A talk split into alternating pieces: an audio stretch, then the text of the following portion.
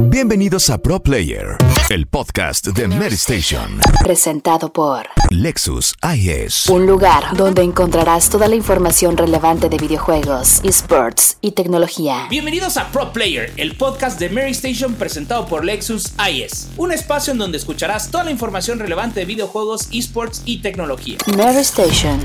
Iniciamos. ¿Qué tal amigos de Mary Station? Una vez más sean bienvenidos a Pro Player, el podcast presentado por Lexus IS.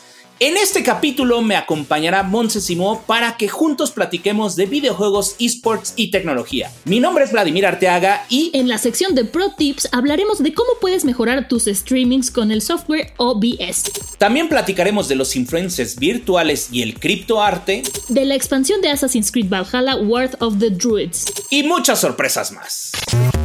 Esto es Pro Player, el podcast de Mary Station.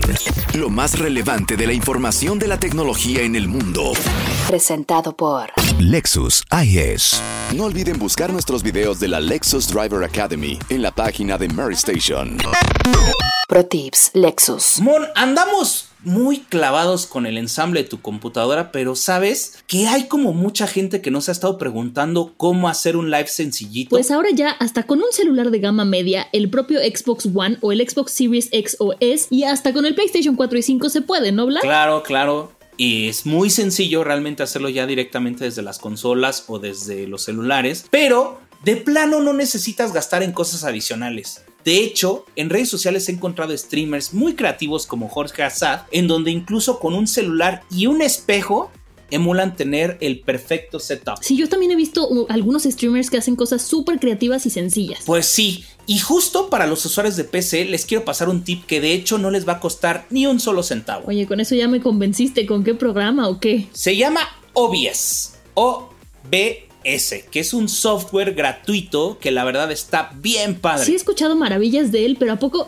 A ver, ¿sí es tan sencillo de utilizar o no? Sí, la verdad ha ido avanzando tanto que incluso el proceso de preconfiguración es casi automático. Oye, ¿y en qué redes te permite streamear? ¿En todas o qué onda? Pues mira, puedes programarle directamente Facebook, Twitch, YouTube o incluso puedes meterle redistribuidores como Restream o plataformas como Buya por medio de la Keystream. Ok, ok, a ver, pero más despacio. A ver, lo de las redes sociales me queda claro, pero ¿qué es eso de la Keystream? Pues mira, algunas plataformas justo como la de Buya no tiene preconfiguraciones dentro de OBS. Ok. Entonces, este tipo de programas te permiten transmitir a este tipo de páginas por medio de una llave.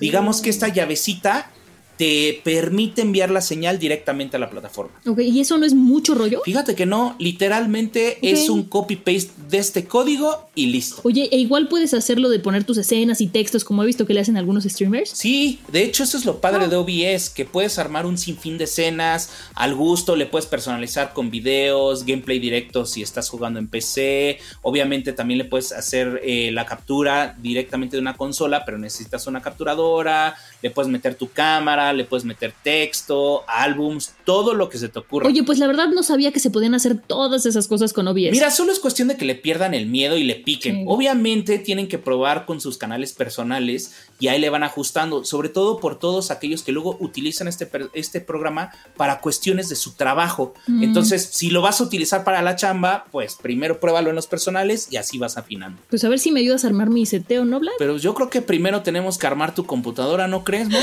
Tienes razón, es que me estabas emocionando. bueno, ¿te parece que mejor vayamos a la siguiente sección? ¡Vámonos!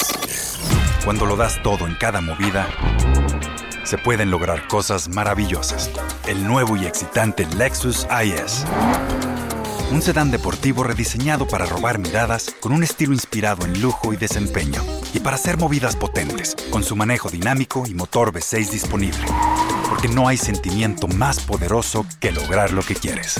El nuevo Lexus IS, diseñado para lograr cada movida.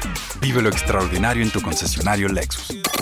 Tecnología. A ver, Vlad, quiero que me digas tu opinión honesta sobre los influencers virtuales. Híjole, la verdad me quedé muy impresionado con los que presentó LG este año y también los que presentó Samsung en el CES de hace dos. Eh, fue algo que creo que va a tener aplicaciones y repercusiones eh, en todos los campos. Estoy de acuerdo contigo, sí y no, como dices tú, ¿no? Yo creo que pueden llegar a ser muy útiles y muy interesantes, pero no sé qué tanto futuro tengan a la larga. ¿A poco no crees que puedan sustituir a los reales? No, es que, a ver, insisto, como dices tú, sí y no, porque sí, porque son un producto que te asegura que va a cumplir exactamente con lo que tú quieres, cosa que un actor también, pero aquí puede ser más barato y en un principio generar como mucho más hype porque la gente quiere verlo, ¿no? Pero las máquinas nunca van a poder reemplazar al ser humano. Ay, ¿a poco crees que no suceda lo mismo con los actores? O sea, ya dejando de lado a estos personajes que sustituyen a un influencer, sino justo lo como lo platicamos hace algunos episodios con lo de Deep Web. ¿A poco no crees que pueda tocar a los actores? No, porque aunque algunos algoritmos y el machine learning y el deepfake están muy cañones, hay algo en el arte que no se puede copiar, en mi opinión. La, esencia humana, que es eso que le da esa textura, creo que es lo que hace que, que se mantenga todavía en el rango de lo humano y no de la inteligencia artificial, ¿no? O sea, porque además tú puedes ver Romeo y Julieta mil veces y que te guste más o menos con diferentes actores, porque una cosa es el papel y otra el personaje. El personaje lo construye el actor con sus circunstancias y con lo que tiene él como ser humano, y el papel es lo que está escrito. Entonces tendría que haber un desarrollo de inteligencia artificial que pudiera ser un humano en esencia para poder lograrlo, para imprimirle lo que él es a un personaje. Órale, eso estuvo muy elevado. eso estuvo muy elevado. Oye, bueno, bueno, a ver, un poco vamos a encender esto. ¿Y no crees que al rato suceda también esto con nuestras parejas virtuales y que mezcladas con realidad virtual ya yo pueda tener todo, todo lo que siempre he querido con algunas personas?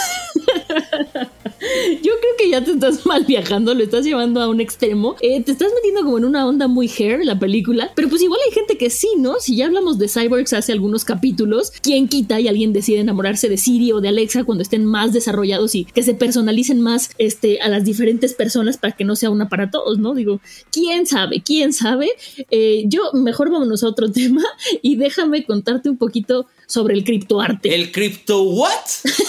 el criptoart o criptoarte, que lo que hacen aquí es que le meten una, forma, una firma única e indeleble a un archivo que, bueno, este le, llaman tokenizar o acuñarlo, ¿no? Y esto es dentro del blockchain, que es una tecnología que, bueno, es esa base de datos que se van siguiendo, una cadena de bloques que se crea a través de varios ordenadores conectados a la red.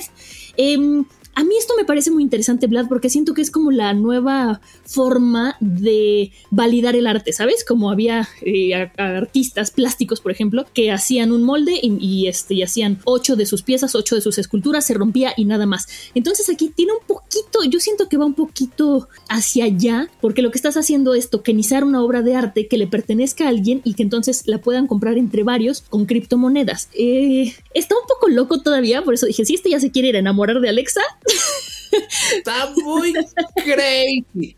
No, o sea, a ver, a ver, a ver, a ver, espérame, detengamos un poco los caballos, póngale pausa a producción porque Mons tiene que desarrollar, como decimos aquí. A ver, a ver si entendí.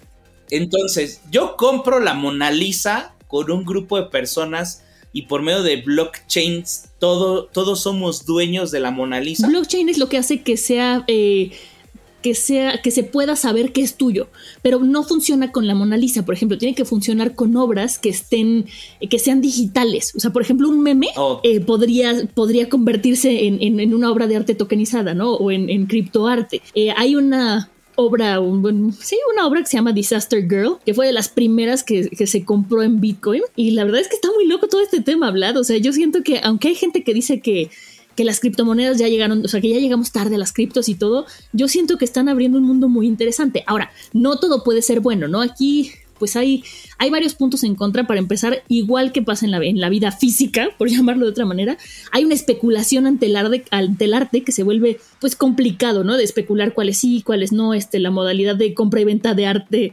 eh, digital con bitcoins todavía es un poco complicada. Y además, el gasto energético para encriptar cada una de estas piezas es brutal. Entonces, eso tampoco lo hace tan atractivo, pero quién sabe a futuro cómo vaya a funcionar todo y sí te volaste, pero pero durísima. A ver, va otra vez para ver si entendí. Entonces, ¿podemos tokenizar eh, este podcast? O sea, la gente puede ser parte accionaria de nuestro podcast comprando eh, eh, esta, estos códigos para que todo le pertenezca de alguna forma? Haz de cuenta que ahorita, según yo entiendo, todavía no, porque tienen que ser obras de arte eh, como físicas e ¿Y quién dijo que nuestro podcast no es una obra de arte, Mon? A ver, espérate. Es que no vemos tu cara, Vlad. Por eso no es obra de arte, porque no está tu cara plasmada. El audio también es considerado arte, créeme. Estoy de acuerdo contigo, pero yo hasta ahorita solamente sé como de imágenes que funcionan en internet. Incluso mi hermano me dijo, hay que hacer dibujitos chistosos a ver si alguien los ve. Y dije, bueno, está muy loco esto, pero pues sí, sí, sí, sí, así está funcionando. este, este tema sí estuvo muy bueno. Oye, a ver, Ahora, ¿y no le puede pasar lo mismo como a las criptomonedas donde el señor Elon Musk lanza un tuitazo y pierden su valor? Pues mira, no sé si podría pasar como con las criptomonedas, porque aquí le pertenece a menos gente y por el momento hay menos competencia, pero en un futuro seguramente alguien con mucho poder podría salir a aventar una piedra y que todas las obras de arte se vayan para hasta el suelo. Ok, ok, bueno, este tema sí 10, Emon, sí estudiaste duro, me dejaste con la lengua de fuera pero la verdad, yo te voy a ser honesto, yo prefiero quedarme con el arte a la antigüedad. Ah, yo también, la verdad es que sí, pero hay que perderle el miedo al éxito, Vlad, porque para allá van muchísimas cosas. Bueno, pero mejor vamos a hablar de videojuegos porque andamos muy artísticos, abstractos, digitales. y vámonos con el juego de la semana. Juego de la semana. They are heartless. Mon, pues fíjate que tuvo oportunidad de jugar el DLC de Montserrat Simo Valhalla. bueno, bueno, bueno, más, bien de Assassin's Creed Valhalla Wrath of the Threats. O, cómo le pusieron en español, tiene una traducción medio algo de los druidas, ¿no? Seguramente algo de los druidas, la verdad es que no, tengo el nombre en español ahorita en la cabeza, pero ese es donde viajas hasta la Irlanda del siglo IX para descubrir los oscuros de la secta mística Los Hijos de Danu, ¿no? Sí, y no obstante tendrás que abrirte camino entre los bosques malditos y paisajes deslumbrantes a golpe de espada para ayudar al gran rey de Irlanda, Flan Ah, bueno, ambos sonamos a página web de Ubisoft. Sí, bueno, pero eso es mera coincidencia, Mon. Pero bueno, la verdad es que aún me falta un buen porque soy de esos que trata de acabar con todos los enemigos y aparte como juego en manera sigilosa, pues bueno, honestamente creo que me faltan un buen de horas. Yo sé que esos juegos son larguitos, eso que dices a mí me pasó con el de Florencia, ver Florencia fue maravilloso y bueno, estos juegos que ahora están ayudando a reconstruir la catedral, la catedral de Notre Dame son buenos, son buenazos, Vlad, pero yo creo que mejor te vas a ir a seguir jugando para que nos vayas platicando más. Sí, porque al menos me esperan unas 15 horitas y sí pretendo exprimirlo porque soy turbo fan de la cultura celta. Digo, no, no en vano, tres de mis perritos han tenido nombres celtas. Pues vamos a pegarle durísimo. Y, bueno, si quieren conocer más detalles eh, de este DLC, recuerden que pueden encontrar nuestro análisis dentro de la página de Mary Station. Pues Mon, ahí te invito a que le des una leidita y vámonos, vámonos, ¿no? Te late porque hay mucho que jugar. O sea, estas 15 horas que me esperan o más y más otros juegos que tenemos sorpresa para los siguientes podcasts. Me parece maravilloso y recuerden que nos pueden encontrar en Twitch, YouTube y Facebook como Mary Station. Vámonos, Vlad. ¡Vámonos! Esto fue Pro Player, el podcast de Mary Station. Presentado por Lexus IS.